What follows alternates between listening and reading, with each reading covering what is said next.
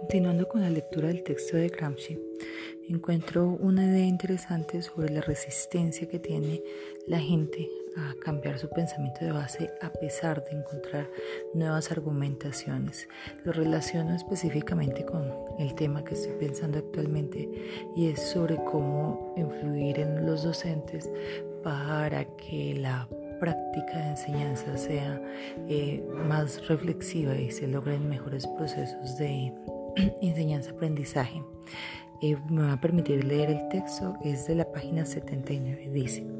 Puede concluirse que el proceso de difusión de las nuevas concepciones ocurre por razones políticas, es decir, sociales en última instancia, pero que el elemento formal, el de la coherencia lógica, el elemento autoritario y el organizativo, tienen en ese proceso una función muy grande inmediatamente después de producida la orientación general en los individuos y en los grupos numerosos. De eso se infiere, empero, que las masas perdón, que en las masas la filosofía no puede vivirse sino como una fe. Es de imaginarse, por otra parte, la posición intelectual de un hombre del pueblo. Ese hombre se ha formado opiniones, convicciones, criterios de discriminación y normas de conducta.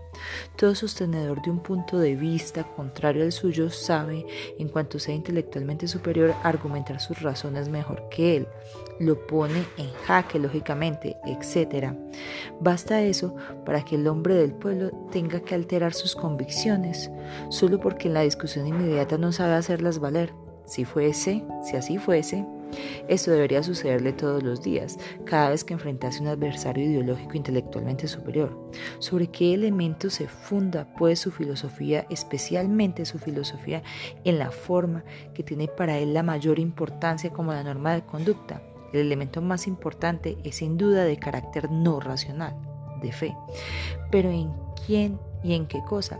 Especialmente en el grupo social al cual pertenece, en la medida en que todo grupo piensa difusamente como él, el hombre del pueblo piensa que tantos como son no pueden equivocarse de raíz, como el adversario argumentador quería hacerle creer, creer que él mismo ciertamente no es capaz de sostener y desarrollar sus propias razones como lo hace el adversario, pero su grupo, pero en su grupo hay quien sabría hacerlo, incluso mejor que ese determinado adversario. Y recuerda efectivamente que ha oído exponer amplia y coherentemente las razones de su fe.